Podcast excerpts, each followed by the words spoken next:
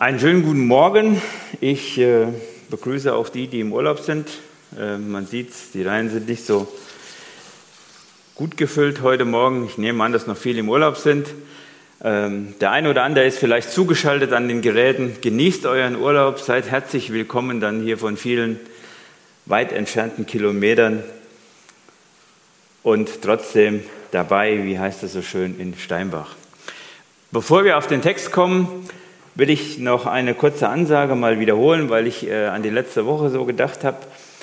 Ähm, ich war letzte Woche in Haiger in der Schillerstraße äh, bei der Taufe von der Maya. Und wir wollen ja als Gemeinde gerne, wenn das möglich ist, auch eine Taufe durchführen am 25. September. Und ich will noch mal herzlich dazu einladen. Es war eine, eine, eine, tolle Veranstaltung, eine wirklich erbauliche Veranstaltung und es ist schön, in dem Falle waren es vier junge Menschen, die sich haben taufen lassen, die ihr Leben mit Jesus nicht nur beginnen wollen, sondern auch weitergehen wollen. Wer sich also gerne noch taufen lassen möchte, geht auf einen der Ältesten oder auf ähm, Pastor Jochen Paul zu. Meldet euch da noch an, das war wirklich ein tolles Erlebnis. Wir haben heute einen Text aus Nehemiah 5, die Verse 1 bis 13. Ich habe ihn nicht als kompletten Text mitgebracht und an, werden ihn auch nicht als kompletten Text an die Wand werfen, sondern wir werden immer uns mit einigen Teilen beschäftigen. Ich werde also diesen Text schon wirklich versuchen, mal Vers zu Vers durchzugehen. Und die letzte Wortbetrachtung ist ja noch nicht so lange her. Ich glaube 14 Tage. Und lasst uns nochmal zusammenfassen, wo wir stehen bei Nehemia. Nehemia hatte ein Anliegen für sein Volk, das Volk Israels. Nehemia war ja in Persien oder in Babylon und als Mundschenk des Königs wagte er jetzt die Bitte, dass seine Heimatstadt Jerusalem doch wieder aufgebaut würde. Jerusalem lag in Schutt und Asche und dieser Mut, den Nehemia hier an den Tag legt, der wird belohnt. Nehemia wird ausgesandt als Statthalter von Jerusalem. Er bekommt alle Vollmachten von dem König und er geht wieder zurück. Und Nehemia schafft das, das haben wir gelesen in den letzten Wortbetrachtungen, dieses entmutigte Volk, was in dieser, nennen wir es mal, völlig kaputten Stadt da war, wieder hinter sich zu bringen und fängt an, jetzt diese Stadtmauer zu bauen. Über diese Stadtmauer haben wir viel gehört als Schutz und Trutz, äh, eine wichtige Geschichte in der damaligen Zeit. Und das passt natürlich den Feinden von Juda und den Feinden von Jerusalem nicht. Und trotz dieser Bedrohung, und das haben wir vor 14 Tagen gehört, bauen die Leute weiter. Eine Hand das Schwert, eine Hand wird gebaut. Also wir haben ja schon gesagt, das ist irgendwie multitaskingfähig. Ich weiß nicht so richtig, wie das geht. Ich habe ja schon mit zwei leeren Händen die Probleme da zu bauen. Aber mit der einen Hand das Schwert und mit der anderen Hand wird gebaut und die Feinde werden damit eingeschüchtert und werden abgewehrt. Das war das, was wir in den Kapiteln 1 bis 4 gehört haben. Und speziell im Kapitel 4 ging es ja um die Bedrohung von außen, also von Feinden wie Sanballat, die die Mauer wieder einreißen wollten und die kein Interesse daran hatten, dass sich das Volk dort sammelt. Ich habe euch mal zwei Bilder mitgebracht. Vielleicht können wir die mal zeigen, die ersten beiden. Jetzt haben wir leider keine Kinder hier. Aber man sieht deutlich an diesem ersten Bild, und vielleicht können wir das zweite nochmal zeigen. Das ist dieselbe Burg. Ihr seht hier eine alte Burg. Vielleicht wissen natürlich die äh, Leute, die diese Burg schon mal besichtigt haben, um welche Burg es sich handelt. Jawohl, die Burg Els. Und die Burg Els ist eine Burg, wie man hier sieht, die heute fast noch so aussieht, wie sie vor vielen hundert Jahren ausgesehen hat. Das heißt, diese Burg ist nie klassisch erobert worden. Und wenn ich euch jetzt fragen würde, welche Methoden gibt es denn, eine solche Burg zu erobern? Oder hat es im Mittelalter, sagen wir mal 12., 13., 14. Jahrhundert gegeben, diese Burg zu erobern? Jetzt haben wir, wie gesagt, keine Kinder hier. Ich glaube, die würden jetzt sagen, hier, da muss man so lange Leiter bauen und dann laufen die dahin und dann stellen die die Leiter dagegen, dann gehen die oben drüber. Klingt einfach, so einfach war es aber gar nicht, denn ich glaube, dass das äh, viele viele Tote mit sich gebracht hat. Ja, da werden vielleicht auch Antworten kommen wie, wir graben einen Tunnel. Aber vor 500 Jahren einen Tunnel zu graben, der dann in diese Burg reingeht, auch nicht so einfach. Ja. Es gibt vielleicht auch noch die andere oder äh, andere Möglichkeit, eine, eine Burg zu erobern. Aber die meisten Burgen Wisst ihr, wie die erobert worden sind? Indem man sie umzingelt und aushungern lässt. Das ist auch eine Möglichkeit, die ist vielfach verwendet worden. Oftmals hat das sogar sehr lange gedauert. Ja, bei der Burg Els zum Beispiel hat man auf der Gegenseite, wer die schon mal besichtigt hat, gibt es eine sogenannte Trutzburg. Also da haben die Feinde, die die belagert haben, eine Burg gebaut, um zu zeigen, hier wir sind noch da, ja, und haben die Burgen äh, ausgehungert. Das funktioniert dann nicht sehr gut, wenn die Burg sehr gut mit Wasser versorgt ist und wenn die Burg sehr gut mit Lebensmitteln versorgt ist. Nein, diese Möglichkeit ist nur Nummer zwei. Die meisten Burgen sind erobert worden von innen heraus. Man hat Leute bestochen, die das Burgtor geöffnet haben oder eine Pforte in der Mauer geöffnet haben, wo dann die Feinde eindringen konnten, meistens in der Nacht und konnten die Burg besetzen. Das ist das meiste. Von innen heraus. Und wir werden heute einen Perspektivwechsel vornehmen. Kapitel 4 Jemia haben wir ja gesehen, gab es die Feinde von außen. Jetzt gibt es den Perspektivwechsel von innen. Und ich weiß, ich glaube, der Hans-Georg hat es das letzte Mal bei der Wortbetrachtung gesagt, da war ja die Frage, wird denn diese Mauer nie fertig? Ja, Kapitel 3 lesen wir, sie war halb hoch und wird die denn nie fertig? Doch, die Mauer wird auch fertig, aber Nehemia erzählt jetzt in Kapitel 5 nicht mehr vom Mauerbau, wie die Mauer wächst, sondern jetzt muss eine Lektion gelernt werden, wie mit Angriffen aus dem Inneren dem Feind erfolgreich widerstanden wird.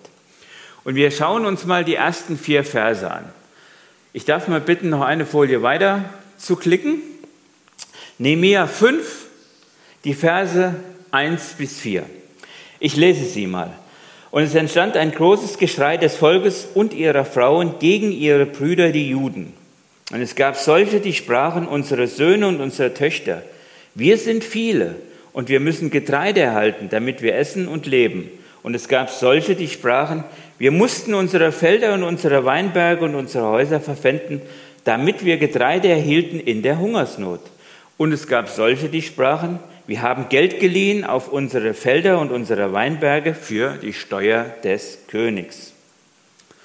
Und hier sehen wir jetzt, wie aktuell das Alte Testament ist. Wir hören ja im Moment äh, in den vielen kirchlichen Gemeinschaften viele Diskussionen auch zum Thema Altes Testament. Ja, brauchen wir das noch? Ist das noch gültig? Hat das überhaupt uns noch was zu sagen?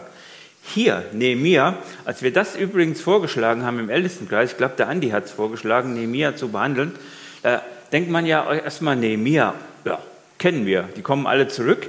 Aber wir sehen hier in Nehemiah sind sehr, sehr viele Beispiele, die 3000 Jahre später noch Gültigkeit haben. Und hier ist ein ganz ein deutliches Beispiel, um was geht es nämlich? Wir würden das heute beschreiben mit sozialer Ungerechtigkeiten. Es geht um soziale Ungerechtigkeiten und hier auch noch innerhalb einer Gemeinde oder innerhalb eines Volkes, die Juden. Und wenn man ins Internet schaut, findet man alle Definitionen. Ich habe mal eine Definition für soziale Ungerechtigkeiten mitgebracht, die ich finde, die diesen Zustand sehr gut beschreibt. Dort heißt es, soziale Ungerechtigkeit beschreibt den Zustand, wenn Menschen aus gesellschaftlichen Gründen über bestimmte Ressourcen oder Lebensbedingungen mehr oder weniger verfügen.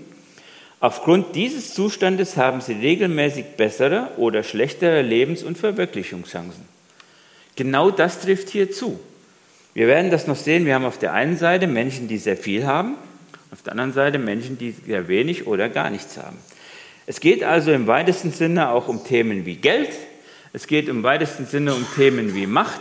Und das sind Themen, die heute genauso aktuell sind, wie sie damals vor 2700 Jahren, wie das da der Fall war. Und wenn wir den Text jetzt mal durchgehen, dann sehen wir im ersten Vers, wo die Schwierigkeiten aufgezeigt werden. Und es entstand ein großes Geschrei des Volkes und ihrer Frauen und ihrer Brüder gegen die Juden.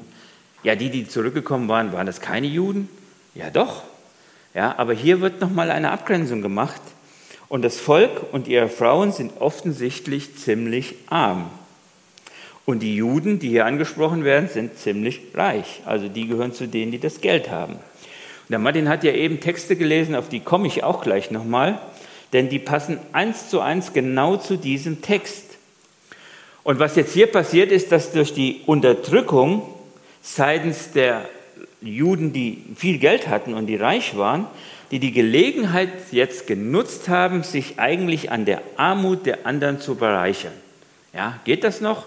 Der Armut der anderen zu bereichern? Ja, das geht noch. Und von daher kommt es jetzt hier zu einer Trennung. Und wir sehen jetzt mal, was die Juden, die gebaut haben, gemacht haben.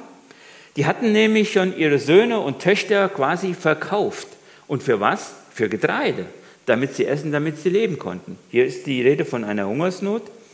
Und aus demselben Grunde haben sie ihre Felder verpfändet, haben ihre Weinberge verpfändet, haben ihre Häuser verpfändet, so wenn sie denn welche hatten. Und wieder andere wird eine dritte Gruppe beschrieben, die hatten Geld auf die Felder und die Weinberge geliehen für die Steuer des Königs. Also, wo man ja eigentlich sagt, okay, Steuern muss man bezahlen und dadurch, dass sie die Steuern bezahlt haben, also den Forderungen der Gesetzlichkeiten nachgekommen sind, hatten sie kein Geld mehr. Und die Reichen, die hatten eben jetzt die Bedürfnisse ihrer ärmeren Brüder und Familien ausgenutzt, um selbst reicher zu werden und sie gänzlich unter ihre Macht zu bringen. Ja, wir können uns das relativ gut vorstellen. Meine Tochter hat ein neues Haustier. Habe ich gestern gesehen, ist ein Hamster. Und ein Hamster hat natürlich in seinem Käfig ein Hamsterrad. Ja, und in diesem Rad läuft dieser Hamster dann also ständig rum, ohne auch nur irgendwie vom Fleck zu kommen. Das kennen wir, glaube ich, alle. Und genauso geht es hier den Menschen.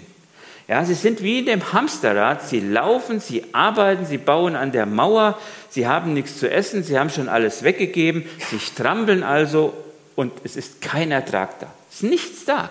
Ja, im Gegenteil, es wird alles schlimmer und es geht, und es geht alles weg. Uns Christen kann ja unser Umfeld nicht gleichgültig sein. Da kommen wir später auch noch mal zu, äh, drauf zu sprechen. Und die jüdischen Rückkehr, um die es hier ging, die hatten diesen schweren Stand. Sie waren ja erstens alle verschleppt worden, jetzt kamen sie mit Nehemia schon zurück. Und es waren unterschiedliche Verhältnisse. Man kann sich das ja sehr gut vorstellen. Die Leute, die da wohnten, die hatten ja alles. Die hatten Häuser, die hatten Felder, die hatten zu essen und so weiter. Und jetzt kommt eine ganze Menge Volk zurück. Und was machen die? Die bauen an der Mauer. Die haben erstmal nichts gehabt. Die konnten, haben sich keine Häuser gekauft, die haben sich keine Felder zugelegt, die haben sich äh, keine Weinberge zugelegt, was auch immer hier beschrieben steht. Die hatten erstmal nichts. Und wenn ihr jetzt fragt, gibt es das denn überhaupt noch? Ich habe so überlegt, denkt mal an das Ende des Zweiten Weltkriegs. Ich glaube, ich habe auch in, im Kapitel von Hans Georg sein Buch noch gelesen. Was war denn Ende des Zweiten Weltkrieges? Da kamen ja viele Deutsche nach Deutschland zurück. Und wo haben die gelebt? Ostpreußen, Tschechien, Slowakei, also heute Polen und so weiter. Die kamen nach Deutschland zurück und wenn ich das in dem Buch richtig verstanden habe und wir könnten jetzt mal die Eltern fragen, dann sind ja auch welche nach Steinbach gekommen. Ja, äh, wer ist jetzt hier älter? Mama, gab es welche hier? Dann Doris, ihr müsstet das ja wissen. So, und wenn diese Leute nach Steinbach gekommen sind, ich habe noch nicht gelebt, aber ich kann es mir vorstellen, die hatten nichts. Vielleicht hatten sie einen Koffer dabei, ein paar Kleider oder sonst was. Aber ich glaube nicht, dass die Felder hatten, dass die Weinberge hatten oder Häuser hatten. Die mussten hier in Steinbach genauso bei Null anfangen wie die Juden, die jetzt zurückkamen aus Babylon nach Jerusalem. Die hatten nichts. Jetzt musste in Steinbach keine Stadtmauer gebaut werden sondern die Leute konnten sich vermutlich mit Arbeit da jetzt verdingen und konnten dann entsprechend sich ein Leben aufbauen, was, wie wir ja, denke ich, bei vielen dann auch gesehen haben, heute funktioniert hat. Ja. Aber das ist nicht eine Geschichte gewesen, die nur vor zweieinhalbtausend Jahren auch, äh, kommt, sondern die passiert in Deutschland, ist jetzt 70, 80 Jahre her, genau so. Und wenn diese Leute, die dann hier nach Deutschland kommen, keine Hilfe bekommen, dann wird die soziale Ungerechtigkeit größer. Die Schere geht auf.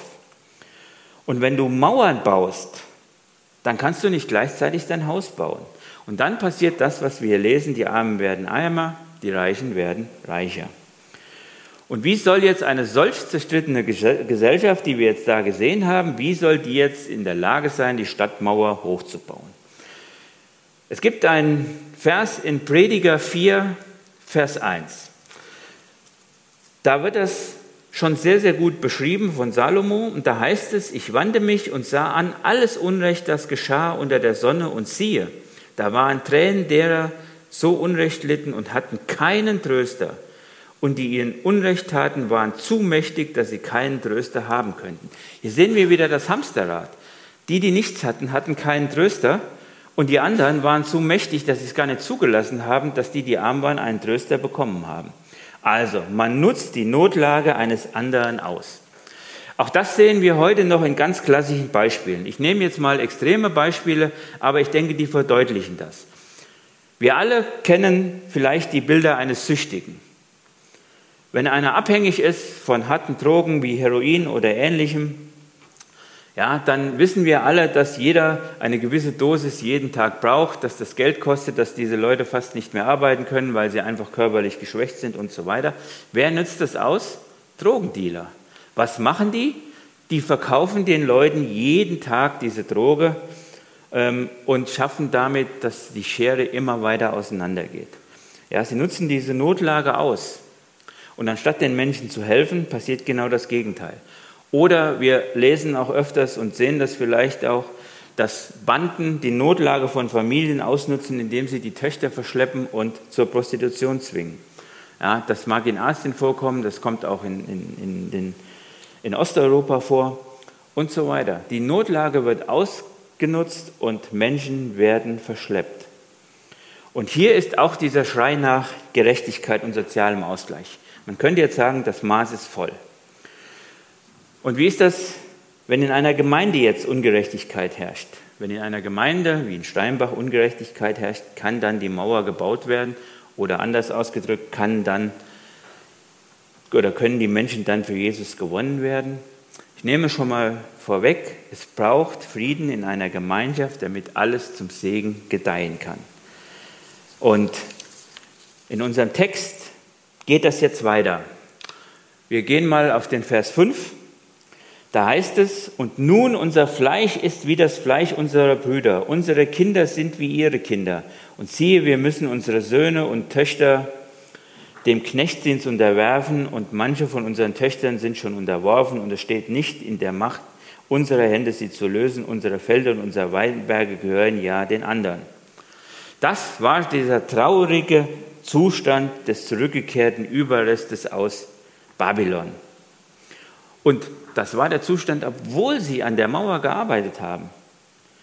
Und wer ist schuld? Wir lesen hier, unsere Brüder sind schuld. Sie waren insofern Brüder, als dass sie ja alles gemeinsame Nachfahren Abrahams waren. Und wir haben das eben gehört, das ging sogar noch tiefer. Sie waren Gottes auserwähltes Volk, und zwar alle, die da in Jerusalem waren.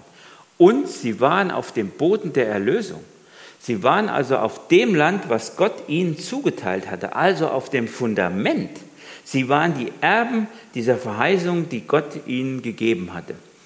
Und es passiert irgendwie mit diesem Volk immer das Gleiche. Es schafft es, sich nicht an Gottes Wort zu halten. Und ich habe einen Vers gefunden in Malachi 2, Vers 10.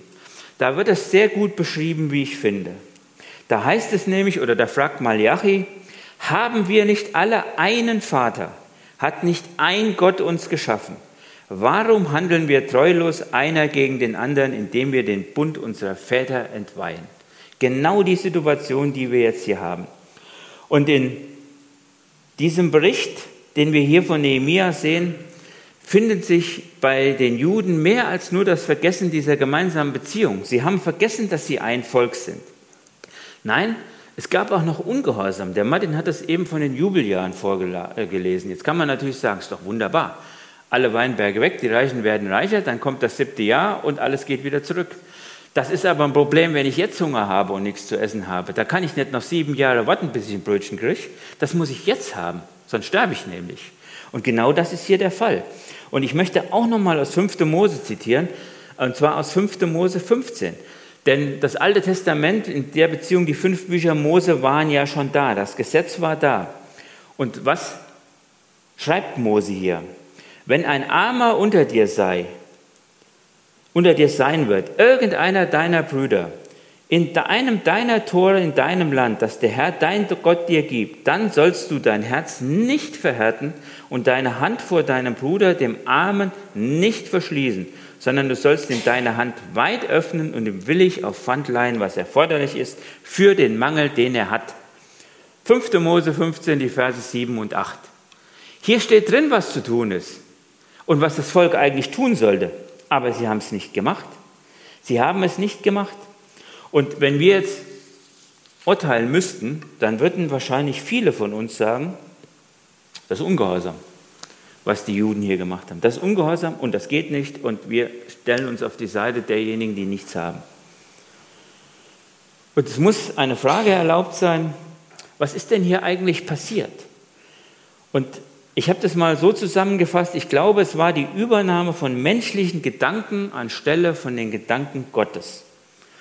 Anders ausgedrückt von weltlichen Gebräuchen und Praktiken anstelle des in den Schriften, auch in 5. Mose, äh, vorgegebenen Textes und was zu tun ist. Kurz gesagt, die Juden, die reich waren, die wandelten jetzt als Menschen, und zwar als solche, die danach trachten, auf Kosten der Brüder reich zu werden.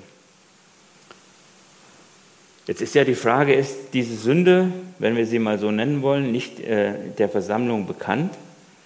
Drängen sich unter die Gebräuche der Gesellschaft und der Grundsätze der Welt nicht oft auch unter Christen und, auf bestimmt, und bestimmen deren gegenseitige Beziehungen. Was heißt das? Sind wir nicht genau in der gleichen Situation in der heutigen Zeit? Gucken wir uns nicht auch an, was passiert eigentlich in der Gesellschaft, was passiert in der Welt? Genau das, was die Juden ja gemacht haben. Die Juden haben von anderen, in dem Falle die reichen Juden, äh, haben jetzt die Weinberge beliehen und so weiter und haben das alles schön eingesackt. Ja, bei den eigenen Volk hätten sie es nicht gedürft. Und wie ist das bei uns, wenn sich jetzt gesellschaftliche Dinge verändern? Darüber könnte man jetzt ganze Predigten halten, aber ich will zumindest mal zwei Punkte ansprechen. Wir hören heute sehr, sehr oft, das sind die gesellschaftlichen Vorgaben unserer Zeit und wir müssen uns da anpassen. Und ich stelle die Frage dagegen, müssen wir? Ich mache zwei Beispiele. Thema Abtreibung. Kann sich jetzt jeder selber überlegen, wenn wir heute in die Gesellschaften reingehen, auch in die deutsche Gesetzgebung reingehen, dann ist Abtreibung Standard. Ja, das war vor gefühlten 30 Jahren noch anders, da war Abtreibung Mord. Heute ist es Standard. Was machen wir jetzt als Christen daraus? Sind wir für die Abtreibung? Sind wir dagegen? Was sagt die Bibel dazu? Ich glaube, die Bibel ist da relativ eindeutig und ich will ein zweites Beispiel machen. Ich nehme bewusst jetzt mal die etwas krasseren Beispiele, es gibt vielleicht auch noch andere. Was ist mit der Trauung und Segnung von gleichgeschlechtlichen Paaren? Wenn wir heute in die Gesellschaft reingehen, heißt es Standard, muss gemacht werden. Gerade in den westlichen Ländern wurden die Gesetze alle dahingehend geändert. Das ist nicht nur Deutschland, das war in den USA so, das ist in halb Europa so und es ist völliger Standard heute, dass gleichgeschlechtliche Paare äh, heiraten und gesegnet werden. Was sagt denn die Bibel dazu? Beschäftigen wir uns da mal mit. Wie gesagt, auch das wären sicherlich äh, Fragen für ein oder eine ganze Predigtreihe.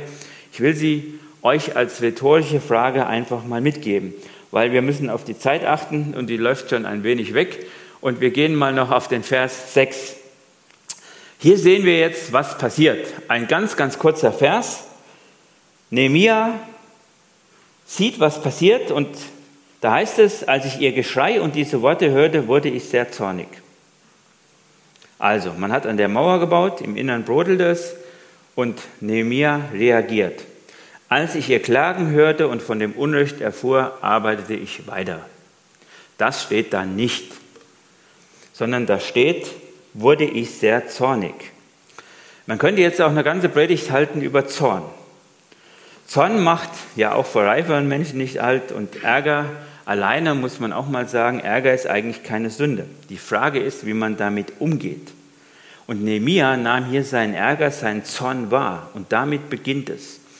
Also wenn wir Zorn oder Ärger unbearbeitet lassen, dann hat es möglicherweise katastrophale Folgen. Und das sehen wir auch im täglichen Leben, wenn wir also versuchen, Ärger zu unterdrücken. Das ist so ein bisschen wie mit so einem Luftballon. Versucht mal einen Luftballon unter Wasser zu drücken. Ja, das wird euch mit beiden Händen noch gelingen und versucht mal einen zweiten Luftballon unter Wasser zu drücken, wird schon schwieriger. Und ab dem dritten Luftballon gelingt es meistens nichts. Da macht plupp und der Luftballon ist wieder oben. Ja, und genauso ist es mit dem Ärger auch. Und wenn wir den ständig unterdrücken und ständig unter der Oberfläche halten, irgendwann explodiert oder implodiert der Ärger dann. Und wir reagieren sicherlich oft dann unangemessen. Und das passiert uns in der Familie, das passiert uns im Beruf und das passiert uns in unserem täglichen Leben. Und natürlich ist die Frage, wie gehen wir denn damit um? Ich kann zumindest mal versuchen, eine kurze Empfehlung zu geben, wenn wir uns in der Woche einmal hinsetzen, so für zehn Minuten und beantworten schriftlich, nicht mündlich in Gedanken, sondern schriftlich die Frage, was ärgert mich? Ja, schreibt das mal auf in einer Woche. Was ärgert mich? Erstens, ihr werdet, glaube ich, erstaunt sein, wie viel da beieinander kommt.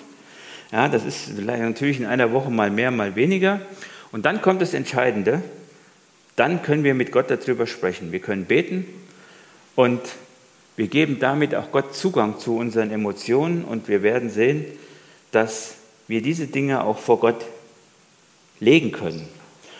Und deswegen ist auch das, was uns die Bibel hier beschreibt, Nehemiah, dass er sehr zornig wurde, das ist in dem Falle eine, eine Sache, die jetzt ins Positive mündet.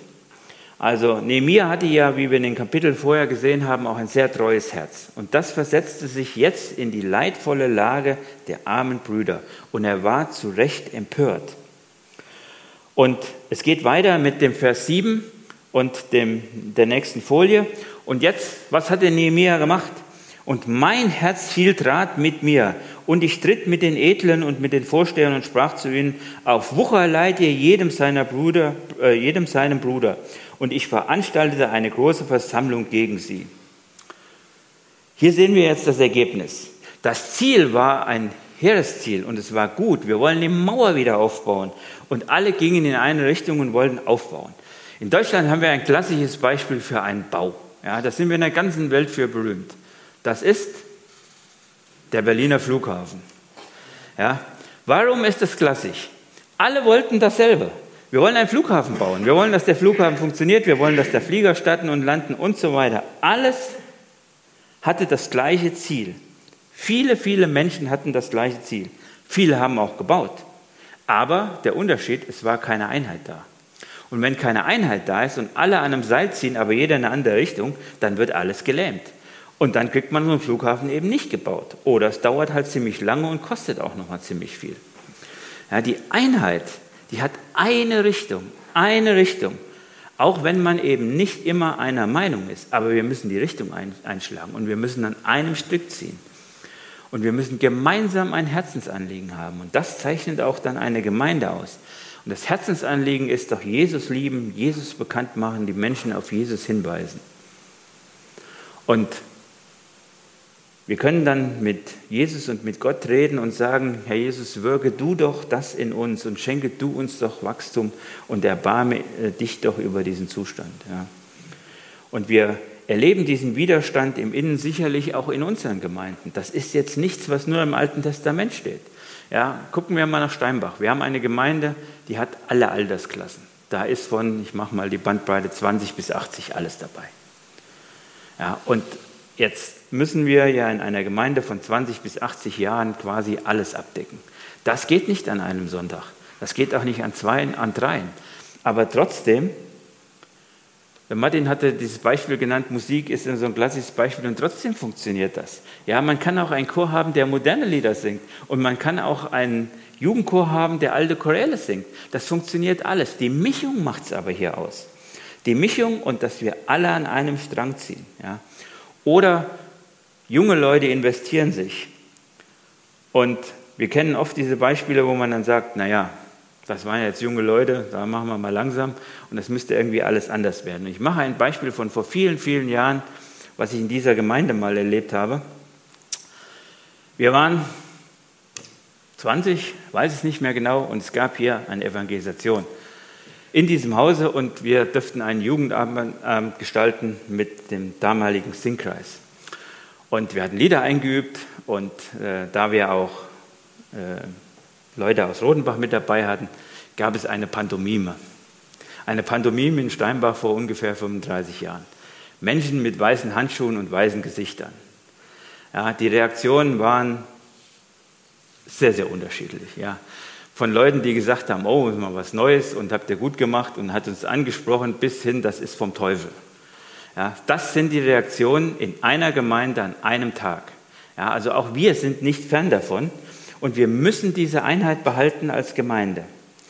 Was wäre denn passiert, wenn Nehemia jetzt mit allen Leuten gesprochen hätte? Ah, das ist auch so ein klassisches Beispiel. Hier heißt es ja in Vers 7, und Nehemia hielt Rat mit mir. Also er hat mit sich selber gesprochen. Er hat jetzt nicht mit den Obersten gesprochen. Warum nicht? Ja, weil die ja ein Teil der Beteiligten waren. Was hätte denn da rauskommen wollen? Es gibt ein schönes Sprichwort, das heißt, wenn ich es allen recht machen will, dann wird es mir nicht gelingen. Ja, und da ist was dran. Wir können nicht immer allen alles recht machen. Das wird nicht funktionieren. Ja. Und Nehemiah weiß das hier. Der, hat, der weiß ganz genau, wenn ich jetzt zu den Obersten gehe und diskutiere mit denen, da kommt nichts bei rum. Denn die werden ja ihre Meinung sagen, dann diskutiere ich wieder mit den Ärmern, die werden ihre Meinung sagen, es wird eine unendliche Diskussion geben und da kommt nichts bei rum.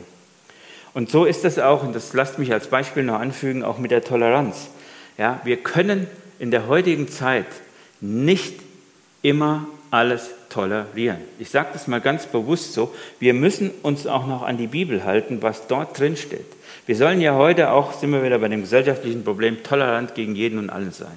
Ja? Das kann man machen. Das kann man machen. Ich bin der Meinung, das funktioniert aber nicht. Das ist genauso, wenn ich es allen recht machen will, dann wird nichts dabei rumkommen. Wir müssen da noch schon sehr schön schauen, was steht eigentlich in der Bibel drin, was sind unsere Aufgaben, was will Jesus von uns und nicht, was will die Gesellschaft von uns. Und weil die Zeit mir jetzt ganz furchtbar weggelaufen ist, noch ganz kurz. Nehemiah macht hier eine Demonstration. Das ist eigentlich das, was hier steht. Wenn es steht, eine große Versammlung gegen sie, heute wird man sagen, eine Demo. Also jetzt gibt es eine richtige Demo und die Demo zeigt Wirkung. Wir gucken uns mal noch die Verse 8 bis 11 an. Und ich sprach zu ihnen, das sagt also Nehemia, wir haben unsere Brüder, die Juden in den Nationen, die in den Nationen verkauft worden waren, soweit es möglich war, losgekauft. Und ihr wollt etwa eure Brüder verkaufen und sie sollen sich an uns verkaufen? Da schwiegen sie und fanden keine Antwort. Und ich sprach, nicht gut ist die Sache, die ihr tut. Solltet ihr nicht in der Furcht unseres Gottes wandeln, dass wir nicht den Nationen, unseren Feinden zum Hohn seien? Aber auch ich, meine Brüder und meine Diener, wir haben ihnen Geld und Getreide auf Wucher geliehen. Lasst uns doch diese Forderung erlassen. Gebt ihnen doch gleich heute ihre Felder, ihre Weinberge, ihre Olivengärten und ihre Häuser zurück und erlasst ihnen den Zins von dem Geld und dem Getreide, dem Most und dem Öl, das ihr ihnen auf Wucher geliehen habt. Nehemiah geht jetzt hier mit gutem Beispiel voran. Ja, er spricht es ganz klar an, wo das Problem liegt. Und erklärt jetzt diesen Tag zum Tag des Schuldenerlasses. Auch hier gibt es wieder keine Diskussion, sollten wir 10% erlassen oder 15 oder einigen wir uns auf 40 oder 50. Nein, hier geht es um 100% 100% der Schuld wird entlassen. Und es gibt einige Punkte in dieser Ansprache, in diesen kurzen Versen von Nehemia, die wir noch beachten sollten. Ja, er hatte, Nehemiah selber lesen wir ja auch, er hatte seine Brüder von den Nationen losgekauft. Er hat sein eigenes Geld benutzt, um die Brüder loszukaufen, wohingegen jetzt diese Brüder, die er losgekauft hat, in äh, Gefangenschaft gegangen sind, quasi in eigene Gefangenschaft und die jetzt ausgenutzt werden. Und wie gesegnet ist es doch, wenn ein Hirte unter dem Volk Gottes auf sein eigenes Verhalten als Vorbild hinweisen kann. Nehemiah kann das hier. Paulus kann das übrigens auch. Das lesen wir im Neuen Testament, braucht ihr nur mal in Korinther zu gucken, da geht das auch. Ja, und Nehemiah wird hier sicherlich vom Heiligen Geist geleitet, auch sich als Vorbild hier hinzustellen. Und er zeigt das Verhalten eindeutig auf. Nicht gut ist die Sache, die ihr tut, heißt es hier. Solltet ihr nicht in der Furcht unseres Gottes wandeln. Also er ruft sie zurück zu Gott und zeigt ihnen mal wieder, wie sie sich hätten verhalten sollen.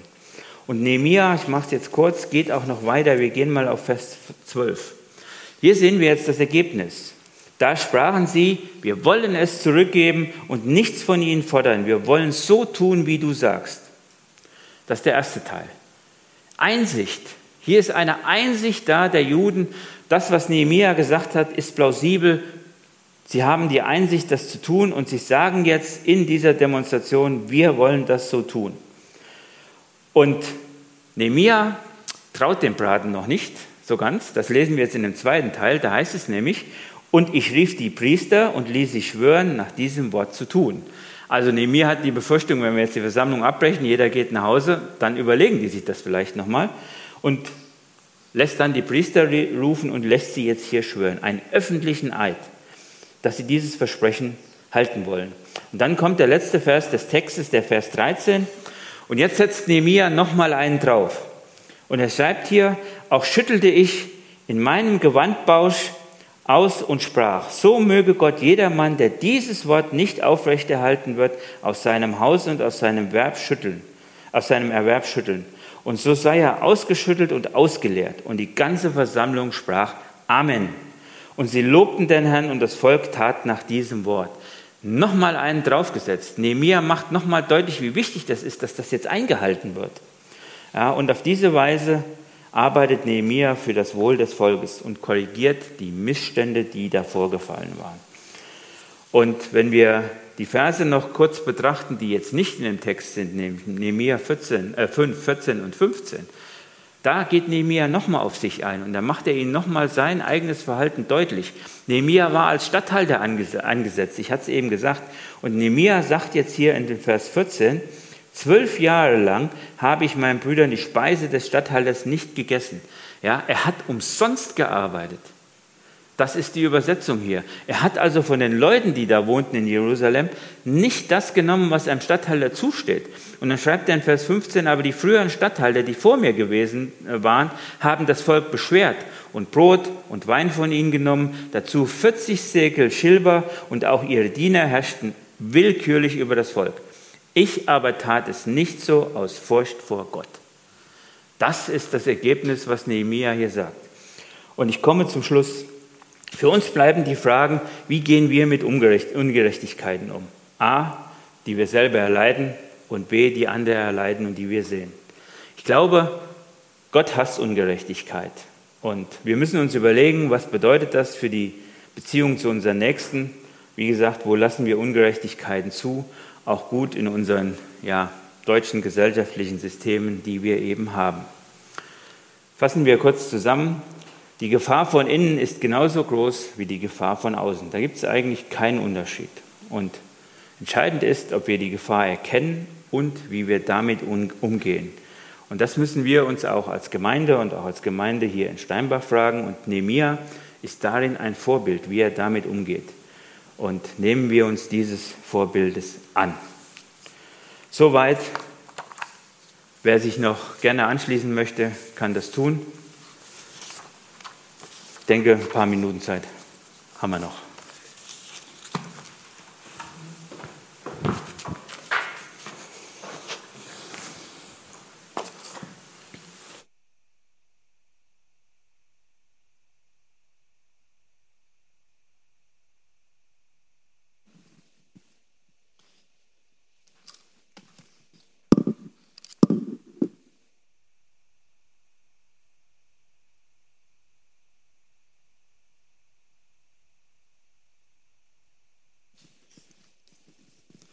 Ja, Nehemiah, das große Vorbild. Und es wurde sehr schön ausgeführt. Die Gedanken aus diesem fünften Kapitel, ich lese den ersten Vers nochmal. Ich habe die Übersetzung NEU. Auf einmal bereitete sich eine große Unzufriedenheit, also große Unzufriedenheit, bei den Männern des einfachen Volkes aus. Und wie reagieren wir darauf? Wie reagiert Nehemia drauf? Wurde sehr schön ausgeführt. Wie reagieren wir drauf? Ich würde es mal so nennen: Nehemia äh, nimmt das Signalhorn und trompetet. Das hatten wir das vorige Mal in Kapitel 4. Ich lese den Vers, Vers 12. Vers 12b. Und ich hatte den Mann mit dem Schofar oder Signalhorn, eine andere Übersetzung, immer bei mir. Hast du, habe ich, das Signalhorn immer bei mir? Nee, mir hat es. Oder kann ja ganz einfach sein. Als Familienvater hast du es bei dir und wenn du, wenn du signalisierst, wirst du gehört oder lass den mal. Ein Beispiel, wie wir oder die Kinder das auch verstehen könnten, wenn vielleicht jemand zuhört. Hier nebenan heult die Sirene. Und der Martin sitzt da. Was macht er? Der steht auch raus in die Klamotten rein und zum Rand dort.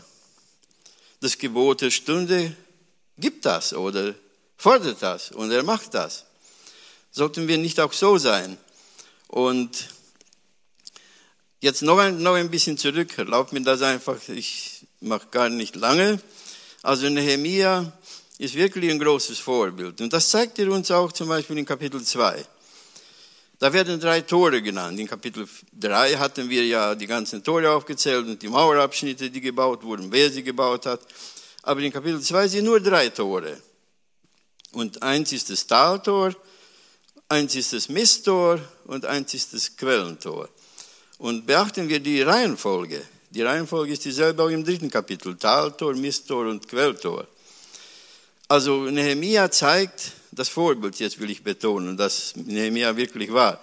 Nehemia zeigt, er demütigt sich, er geht ins Tal, durch das Taltor. Ich lese die Verse, sie sind kurz.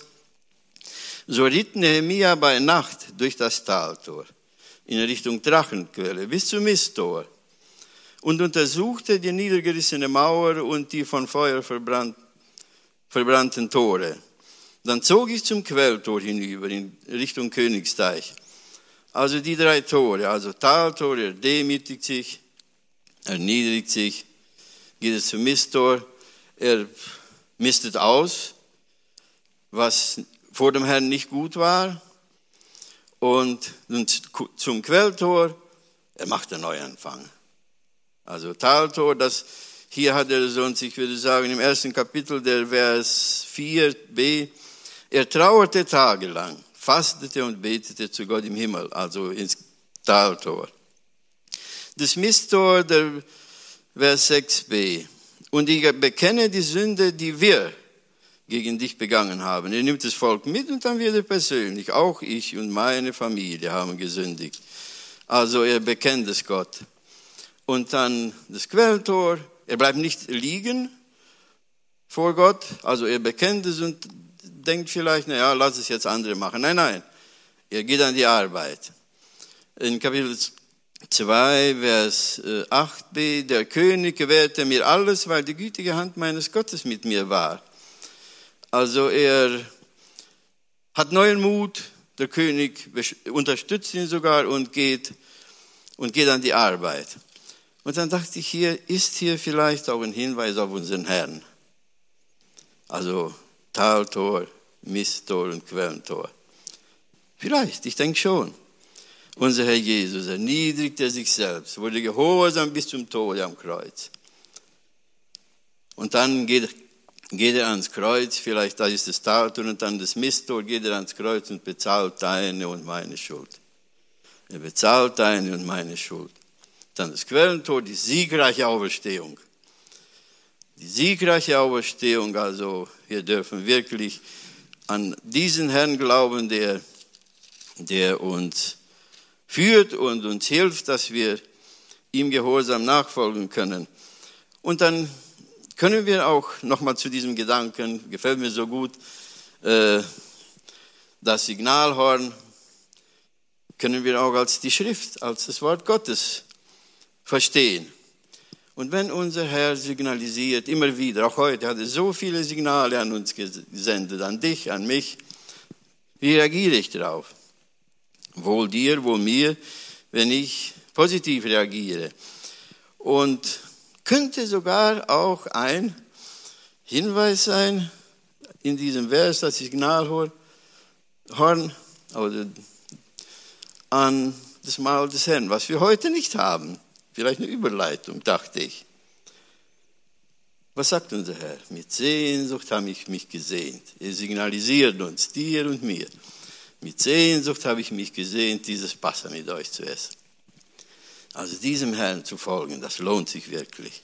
Wir haben einen großen Herrn, der uns auch heute reich gesegnet hat und wir sind ihm dankbar.